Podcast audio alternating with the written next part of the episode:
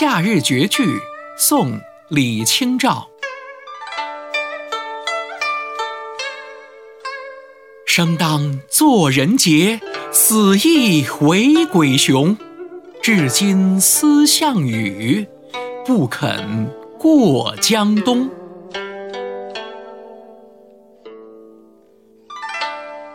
这首诗是说，人活着要做人中的豪杰，为国家建功立业；死也要为国捐躯，成为鬼中的英雄。